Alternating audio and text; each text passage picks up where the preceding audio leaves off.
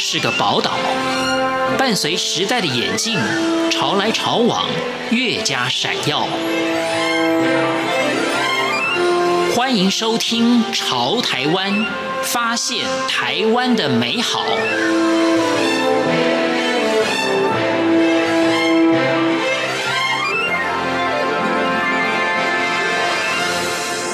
各位亲爱的听众朋友，您好，我是李正淳。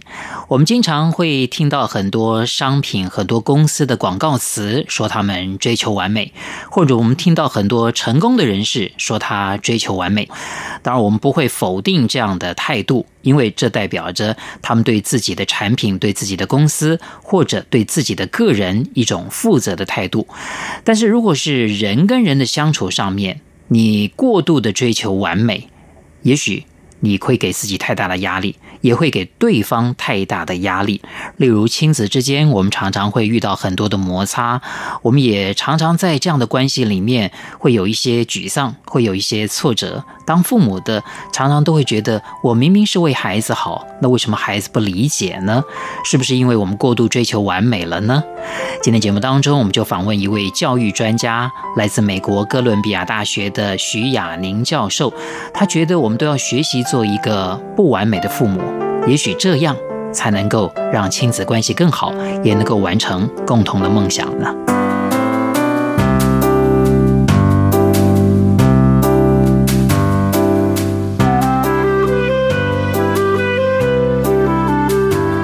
徐教授你好，你好，主持人您好，听众朋友们大家好，我是徐雅宁。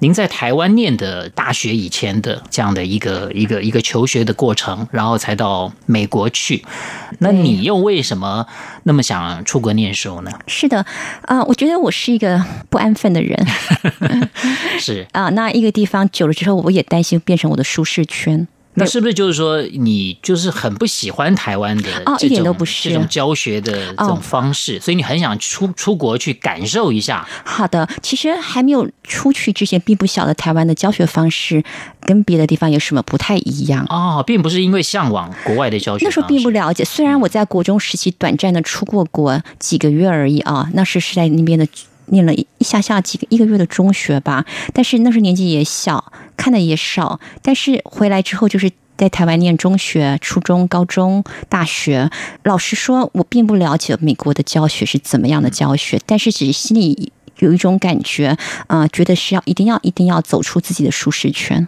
其实这样的人生也不错了，不是的用太早立定很不需明要确的目标。是啊，因为立定目标也会改嘛，对不对？何必嘞？ 好，那那其实就是说，像这样的一种随性的心态，蛮好的。可是也必须要有人支持。嗯是的当时你的家长都支持你，呃，对，其实父母也一直鼓励我要走出去。对他们也一直认为，尤其我的父母都是非常，尤其我的母亲，我时常开玩笑，我觉得她要是晚生个几十年，都可以当个总统了啊！哦我觉真的得啊她有个，我觉得她有格局，有大局，是所以她也认为女，尤其是女孩子，一定要把自己的眼界看得广、看得开，然后一定要对自己有所要求。既然原来是没有什么样的，就是说向往，对可是到了美国，还是会觉得说，哦，原来美国是这样啊，念书是这样。当下你是不是就有有了一个方向了？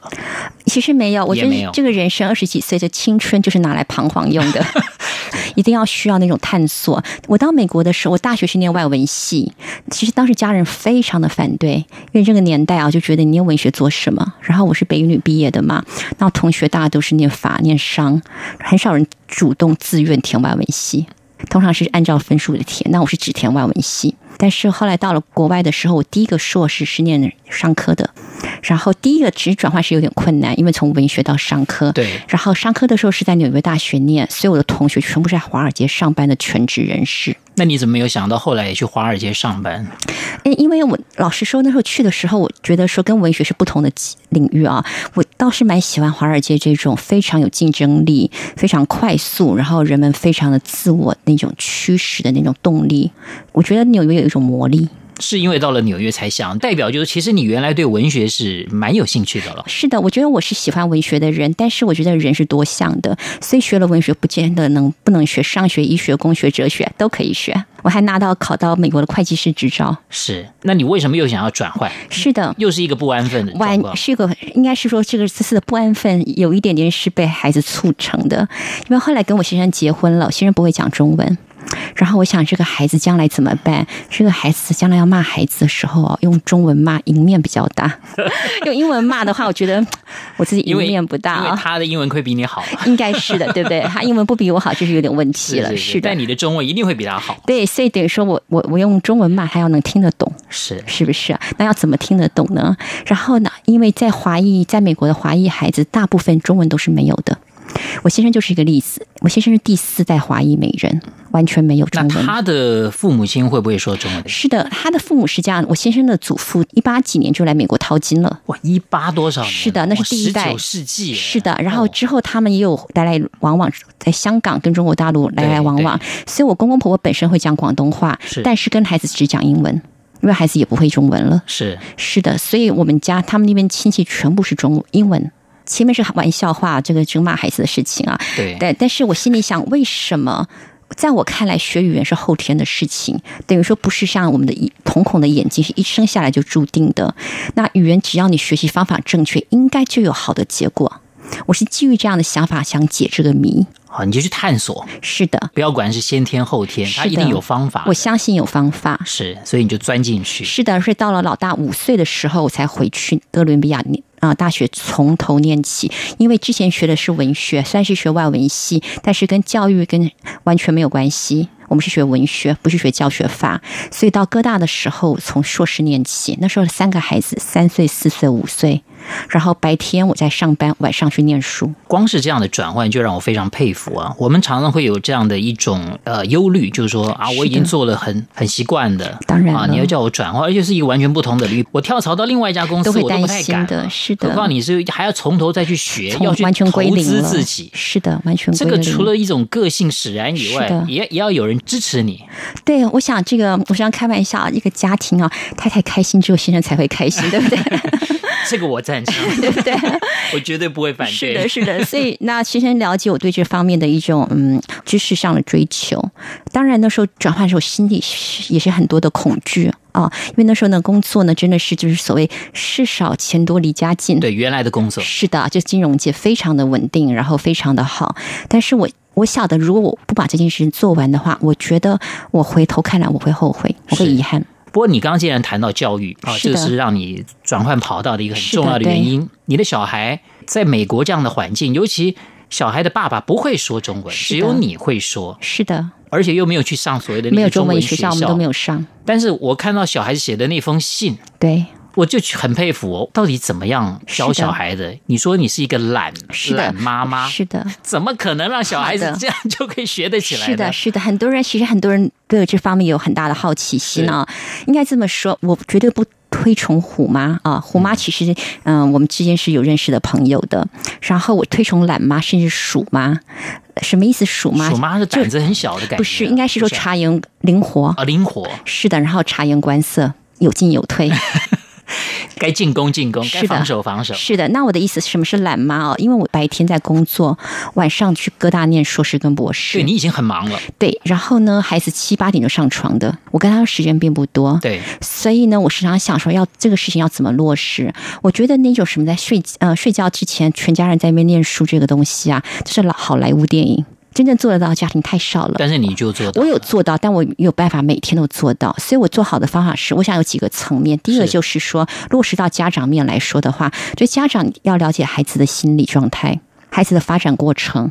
还有呢，第一语言学习就是中文来说，对我来说是第一语言，对对他们来说是基本上是第二语言。你要了解这两个是完全不同的过程，所以你一定要晓得，你要放下自己过去的经验。然后第三个，我觉得父母一定要见缝插针。我的意思就是说，他们从小出门，我一定让他们带书，就在这种零碎的，比如说等吃饭、等地铁啦。啊，然后等看医生，有很多零碎的时间。我从小跟他们看书，那当然还有很多教学上的配套方式。那时候老大五岁的时候我才去念哥大嘛，所以老实说，我是一边在哥大念书，一边把学校学的东西带回家 里。应用在他身上。是的，这三只小白鼠免费让我实验了十几年，是，显然这个实验是成功的了。还好，我觉得这东西是长期。对，但是我们都知道，小孩子不见得那么好使唤呐、是有的时的候你说啊，我我等公车，你就你就看书是，的那小孩子我就不看，那你能怎么样了？解，事实上我除了这个语言学是我的，一直是从小的就是想解谜啊，因为从小在那边学英文嘛，就会觉得，哎，为什么要这样子学？有没有别的好的方式？另外，心理学也是我的着墨，我也拿到美国心理学的证书，因为我觉得亚洲的教育是是是对于这方面是比较少着墨的，甚至觉得孩子的心理不用太认真啊。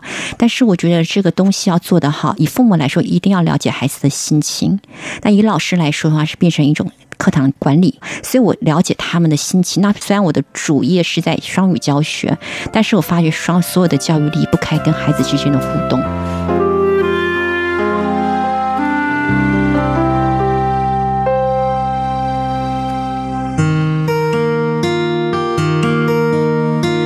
无限的爱向全世界传开，永恒的关怀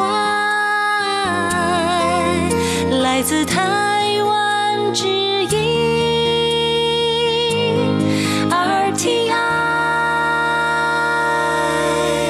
刚刚我们是花了蛮多的时间呢、来分享了一下这个徐亚宁教授如何在美国这样的一个环境，中文比较贫乏的环境里面，还能够把孩子的这个中文呢，算是培养的相当的不错。那当然了，就是教导孩子不只是学中文了，其实这中文只是教育的一小部分，一小环是一的小部分。是的啊其实我觉得孩子大大小小的事情对都要父母操心。了那解自主能力是怎么样产生的呢？好的，自主能力真的要产生，其实真的要从生活的小节啊、开始。我觉得父母呢，这是一个很有趣的循环。当你认为孩子没有自主能力的时候，孩子就没有自主能力了，因为你跟他的对话的方式，你对他教养的态度，就是摆明了我不相信你，我不相信你做得到。那如果小孩子就是忘东忘西的好，这样子对比啊方说他就是没办法，我就我起不了床怎么办？这是第一件事情是的。好每的天家里面的征战的第一件事情好的就是好我的一定要叫孩子起床，孩子就我起不了了解，床。好的，我会这么说。比如说假使说，我说宝宝，你明天打算几点起来？前一天晚上就先跟他讲，是的，他他也许说七点，那我们就跟他说，妈妈跟你说，闹钟起来之后，妈妈会来叫你一次，那只叫一那次。他如果还是没起来，那都是你自己要负责任。可是我跟父母说，你只要狠一下，狠下一次心，一辈子就不操心。好，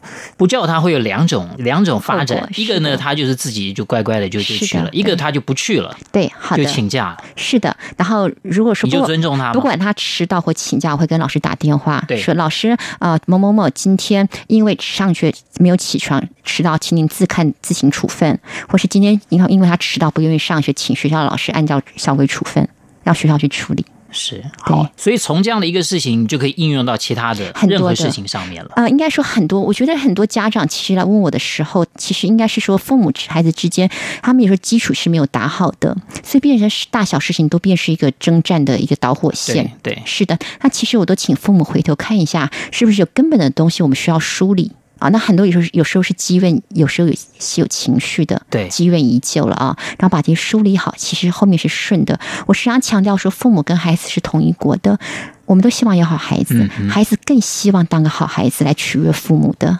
那只是过程当中，我觉得我们彼此都要学习。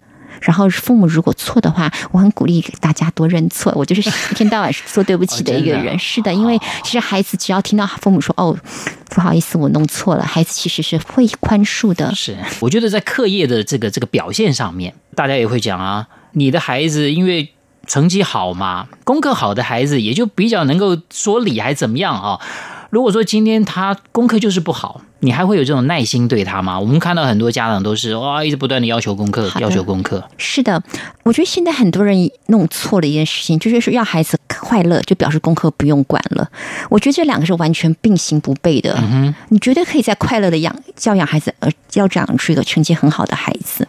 第二点就是，我想跟父母讲这个事情，这个功课的事情，我觉得功课所谓好不好，我觉得是我的定义是孩子尽力了，这是重点，因为每个孩子的就像。主持人看到我个子不那么高，小小，对不对？你硬要我去打 NBA 篮球，不是要我命吗？不是折腾死我了，对不对？那这个孩子的功课，每个孩子亮点是不一样的。有的孩子在成绩上面是比较拿手的，有的孩子真的不是他的强项。要做的是，孩子尽力了没有？尽力了之后，我觉得父母必须要能接受。那这个样子的话，我觉得父母才能够，我觉得才能跟自己和解。是的，好我我我我一定会按照许教授不的。敢不敢不敢，我觉得我们大家一起学习。谢谢您，谢谢大家，谢谢主持人，谢谢大家。我们都不完美，在这花花世界，如果你。